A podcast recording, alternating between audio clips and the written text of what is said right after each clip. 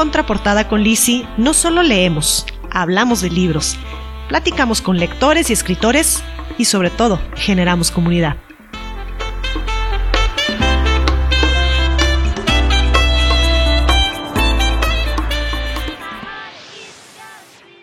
Hola, ¿qué tal? ¿Cómo están todos? Espero que se encuentren muy bien y que estén teniendo un gran día.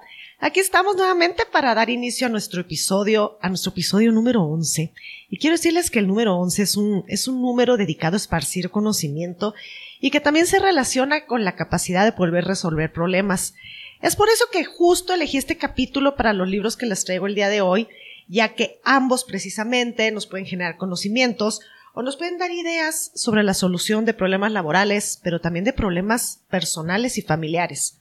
Hoy básicamente vamos a tocar los temas de calidad, de servicio al cliente y también vamos a hablar de la autotraición que constantemente nos ponemos en nuestro día a día y que sin duda nos lleva a alejarnos de las personas que nos rodean, pero también de nosotros mismos. Los libros de hoy son El fabricante de helados de Subir Choudhury y la caja del Instituto Arbinger. Se los voy a dejar en el Instagram para que después puedan tomar nota de ellos. Y pues nada, bienvenidos a nuestro episodio número 11. Bienvenidos a Contraportada con Lisi.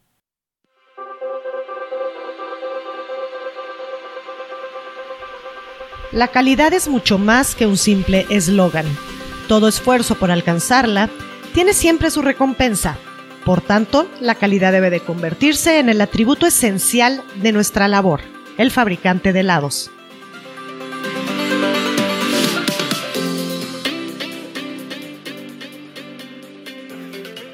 El fabricante de helados, como les decía, es el primer libro del que vamos a platicar hoy. Es de el autor Subir Choudhury. No sé si estoy diciendo bien el nombre. Eh, eh, este libro lo encontré en Kindle. Es un libro electrónico. Quiero decirles que el precio fue buenísimo. Eh, me costó 67 pesos. Y, y realmente es un libro que me dejó bastante aprendizaje.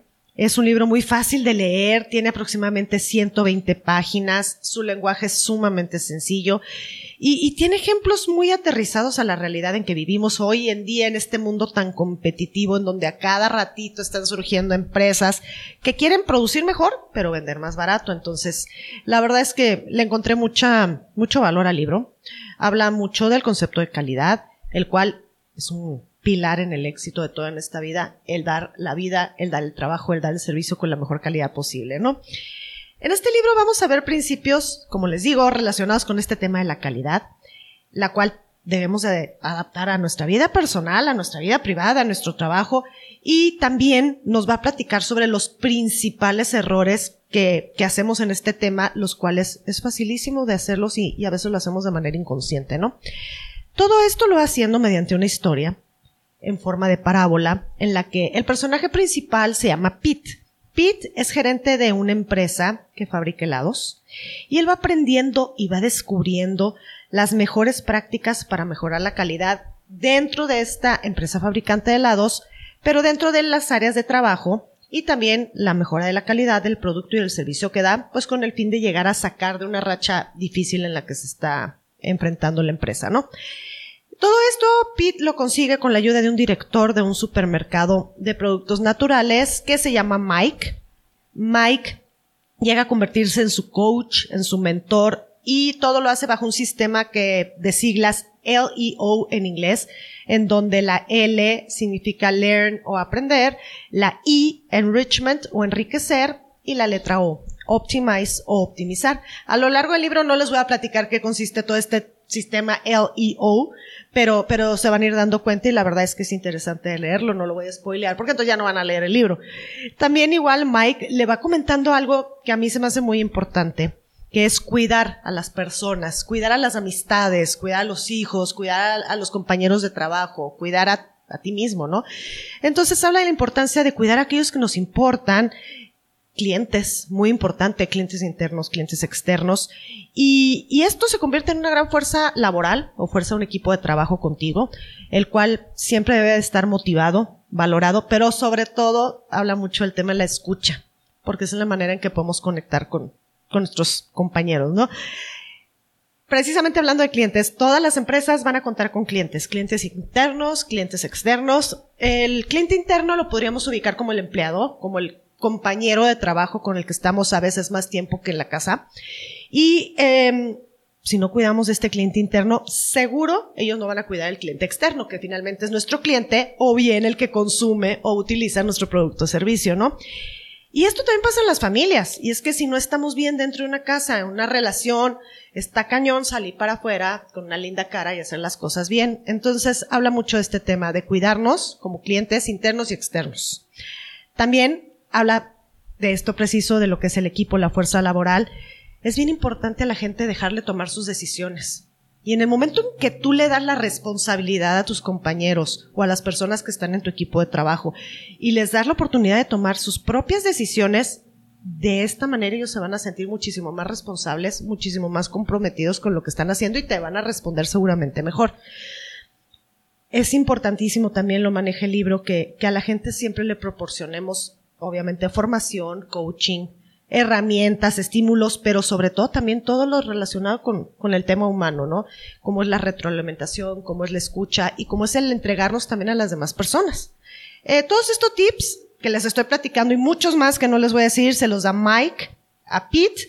Él los va practicando de adentro de la fábrica de helados y realmente le empieza a narrar cómo empieza a recibir cambios asombrosos la empresa. También léalo, no les platicaré estos cambios. Y, el libro pues también habla de, de algo muy importante que es concentrarnos más en lo que hacemos que en los resultados.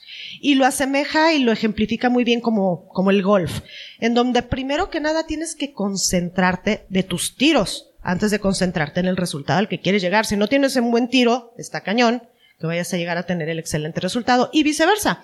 Cuando te concentras en lo que vas a hacer y realmente estás pendiente de tus tiros, seguramente vas a obtener un mejor resultado al final de la partida, ¿no? Eh, el primer paso que, que, que se dice en el libro es escucha al cliente. El cliente interno y externo hay que escucharlos. Es bien importante averiguar qué necesitan los demás, cómo se están sintiendo, qué ideas tienen, porque todos tenemos ideas y tenemos ideas maravillosas y, por supuesto nunca burlarnos de una idea por más estúpida o mensa que nos parezca. No, no, no. Cada quien, esto es muy subjetivo y es bien importante escuchar las ideas de los demás, sus ilusiones, sus decepciones, sus frustraciones. Habla mucho de este tema de la empatía, ¿no? Habla también de que tenemos que estar siempre abiertos al cambio, al cambio para mejorar las cosas, las cosas personales, las cosas en los negocios, las cosas en el liderazgo y salirnos un poquito de esos caminos trillados en los que entramos a lo mejor por, pues qué hueva ver algo nuevo, ¿no? Entonces ya estamos en una zona de confort. Tiene, tiene temas muy interesantes. Este, como les digo, el escuchar a mí se me hace algo de lo más motivador que hay en darle a las demás personas. Eh, Subir Chaudhuri, como les digo, creo que así se dice el nombre del de, de, escritor, es un estratega. Él es un estratega experto en los temas de calidad. Al momento tiene 12 libros que hablan del tema y los invito a comprarlo, los invito a leerlo y a que lo platiquemos y a que sobre todo analicemos qué, no puede, qué nos puede servir para lo que hacemos, pero también para nuestra vida personal, ¿no? Y pues así vamos a pasar al segundo libro, el cual se llama La caja de Arbinger Institute.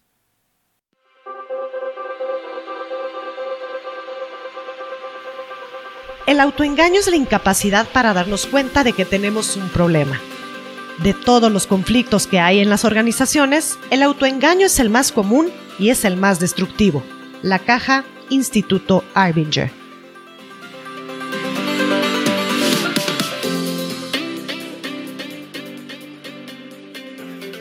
La caja es un libro creado, como les decía, por el Instituto Arbinger y, y hoy en día ya va en su novena edición.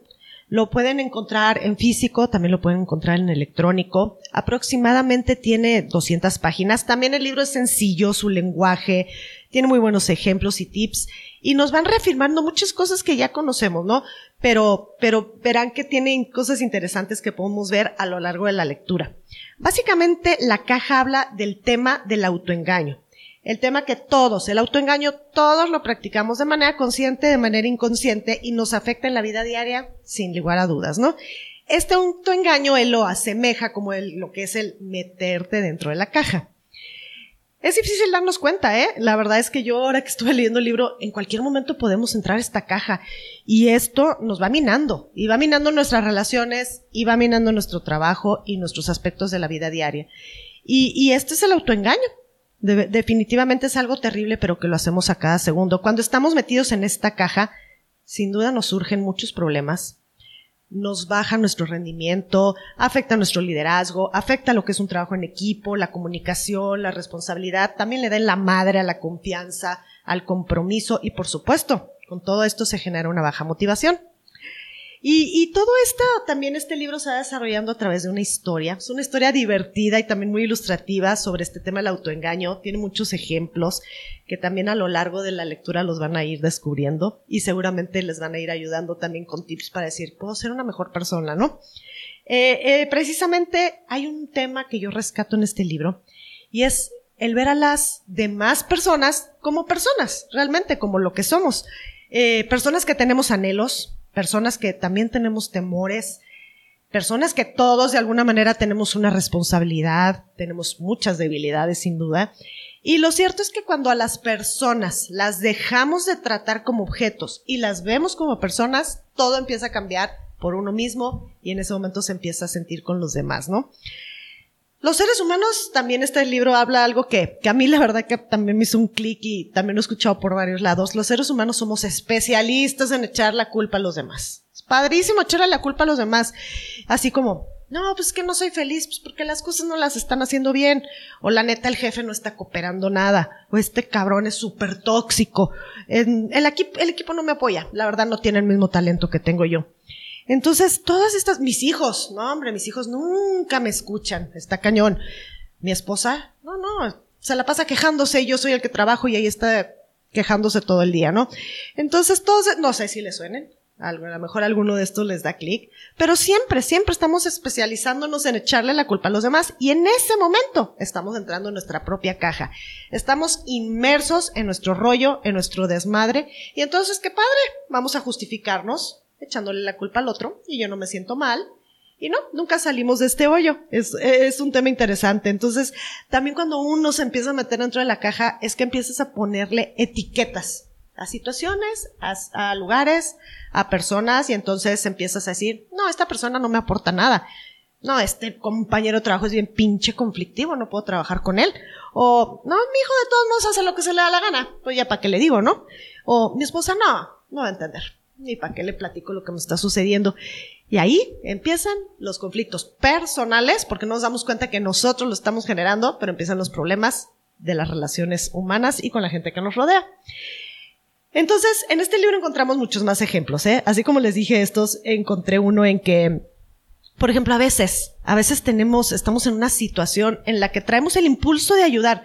Por ejemplo, llegamos a la casa y llegamos y están haciendo la tarea a los chavos y dices, ay, qué padre, me voy a sentar y voy a empezar a hacer la tarea con ellos. Y en lo que llegas, hay algo, una fuerza extraña que te entra en el cerebro y te dice, ni madres, no, vas a ayudar, ¿por qué? Y ahí empieza la autojustificación. Es que vengo cansada, hacía un calor de la fregada afuera y en la oficina y luego la, esta vieja que tenía al lado no me hizo, o sea, empiezas a autotraicionarte y ¿qué pasa? No ayudas. ¿Y qué pasa? No avanzas. ¿Y qué pasa? Te justificas. Entonces, aquí estamos entrando a una caja que ni siquiera lo estamos haciendo a lo mejor de una manera consciente, pero simplemente hay una fuerza extraña ahí que no nos está permitiendo ser personas. Y ejemplos, pues les digo, hay muchísimos. Entonces, eh, dentro del libro también se habla de esto de la caja, de un concepto que se llama connivencia. Y connivencia es cuando dos o más personas están en su propia caja y entonces empezamos uno respecto a otro a estarnos conflictuando, a, a generar este maltrato mutuo y, ninguno quiere salir de la caja, entonces te yo por qué chinga voy a salir si el de enfrente no sale. Entonces, no, o sea, tenemos que empezar a pensar en qué estoy causando el problema. La caja del otro no es mi rollo, mi caja es mi rollo. Y, esto se llama connivencia y también te da muchos tips para poder manejar este tema. Y al final, ya lo que es en la tercera parte del libro de la caja, te da tips y te dice, no está tan cañón salir de tu propia caja. Simplemente con querer, con tener la voluntad de querer, estás fuera. En el momento que tú dices, quiero salir, estás empezando así como que abrir la puertecita y empezar a salir. Entonces, es darnos cuenta que el mundo no nada más gira a mi alrededor, que no soy la última coca del estadio, que no soy el único güey que tiene necesidades en este mundo y que mis necesidades tampoco siempre van a tener que ser las más importantes. Y aquí es cuando precisamente empiezas a generar esa empatía contigo mismo, pero también con los demás, empiezas a colaborar, empiezas a entender que, que conectando hacemos mejores cosas y el momento que tú quieres cambiar, los demás van a empezar a lo mejor a notar tu cambio y por ende van a cambiar. Entonces, cuando le damos la importancia a los demás como personas, como seres humanos, realmente es cuando estamos saliendo de esta caja. Eh, este libro también se desarrolla en base a una historia de una empresa, también tiene metáforas y parábolas, eh, en donde a través de la exposición de muchas situaciones personales y laborales de los directivos de esta empresa, nos podemos dar cuenta cómo así, en abrir y cerrar de ojos, podemos entrar de la caja, pero también asimismo podemos luego, luego en chinga ser conscientes y decir, no, no, no, yo no me quedo aquí, salgo. Y esto es lo maravilloso de las relaciones humanas. Esto es lo maravilloso del crecimiento personal y del crecimiento en equipo. No hay que ser perfectos, o sea, el que quiera ser perfecto, no, no, mi chavo, por aquí no va la cosa. No hay que ser perfectos, hay que tratar de ser mejores. Yo creo que en lugar de decir, soy perfecto, hoy, ¿qué hago hoy para ser una mejor persona? Y no concentrarnos en lo que hacen mal los demás. Es mi rollo, es concentrarme en lo que hago yo, cómo soy mejor, concentrarme, cómo puedo ayudar, siempre la ayuda. Cuando tú ayudas o cuando tú agradeces, eres privilegiado porque estás pudiendo tener esa, esa fortuna de no necesitar a lo mejor tú esa ayuda o, ese agradecimiento, ¿no? Em, lo que separa papás de hijos, lo que separa parejas, o vecinos con vecinos, o compañeros de trabajo, precisamente es esto, estar en la caja y estar autojustificándonos y echando la culpa al demás. Somos personas, somos un conjunto de personas, de seres humanos, vamos siendo empáticos y vamos a tratar de esto, de vernos como tales, ¿no? Y pues, pues con esto yo les puedo resumir que, que en ambos libros vemos los temas de empatía que a mí se me hace y siempre se los manejo, a decir cómo repite Lizzie, pero la empatía se me hace un tema súper importante.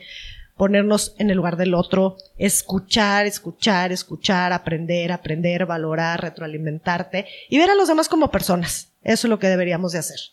Eh, les recomiendo mucho ambos libros, muy claros, muy concisos, enriquecedores. Y, esto del enriquecedores yo siempre lo busco en la lectura. A mí me gusta que todos los libros siempre me dejen algo para, para esta manera podérselos transmitir a ustedes como comunidad y para estar fuera de la caja y para estar creciendo. Eh, gracias, gracias por, por llegar hasta aquí. Ha sido como siempre un placer compartir con todos y con cada uno de ustedes. Les agradezco a todos sus sugerencias y recomendaciones. Por cierto, estoy en este momento leyendo libros de thriller, cosa que no había hecho. Entonces, gracias a las recomendaciones que me han dado, estoy en eso. Contraportada con Lizzie da para mucho y sobre todo para mucho porque lo generamos juntos. Quiero, quiero hoy agradecer a un amigo en México. Bueno, voy a agradecer a dos personas en Chilangolandia. Al primero es Carlos Servín. Carlos siempre me echa porras y siempre está, luego, luego que le mando el, el podcast de la, de la quincena, por así decir, siempre está poniendo, y ya le puse eh, estrellita, y qué, no sé qué, y qué sigue. Eh, gracias, Carlos, y también igualmente un abrazo a Pati Mozo. Pati Mozo es una amiga mía desde quinto de primaria que yo llegué a vivir a la Ciudad de México. Y justo estábamos platicando por WhatsApp la semana pasada cuál fue su experiencia al leer eh, Últimos días en Berlín, que por cierto lo leyó en audiolibro. Y después me dijo, oye, me voy a ir de viaje, ¿qué libro me recomiendas? Y se fue y se compró La Bestia. Y ese sí se lo compró en físico porque iba a andar de viaje. Entonces, este, qué padre, Patti, compartir desde hace tanto tiempo contigo. Qué padre que te gusten los libros, las recomendaciones. Disfruta tus vacaciones y cuando regreses me comentas qué, qué, qué, esperas, qué esperabas y qué recibiste de, de la bestia de Carmen Mola. Y pues gracias a todos, Gesia, como siempre. Gracias por tu hospitalidad aquí en Terraza Estudio, en la casa productora de Contraportada Colisi. Gracias por tener enfrente de mí un aire acondicionado portátil lleno de hielos y un café helado, está un calor de la fregada aquí en Chihuahua, no lo podemos, o sea, ahorita estamos diciendo, estamos en el pico del calor, yo creo, pero, pero hoy, hoy prácticamente amaneció desde las 8 con un calor terrible. Este, gracias, Gesian, gracias por la hospitalidad, gracias por recibirme siempre con los brazos abiertos. Y pues a todos ustedes, gracias, los invito a seguirme, a seguirme a través de las redes con Contraportada con Lizzie, eh, a través de Spotify, también de Apple Podcast y de Instagram, próximamente Facebook ya lo, ya, ya lo estamos logrando. Entonces, ahí las compartiré también por las redes cuál va a ser nuestra dirección, que seguramente será la misma.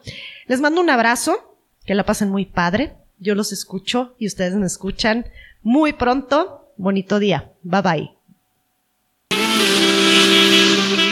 Gracias por llegar hasta aquí. Nos escuchamos en el siguiente episodio de Contraportada con Lizzie.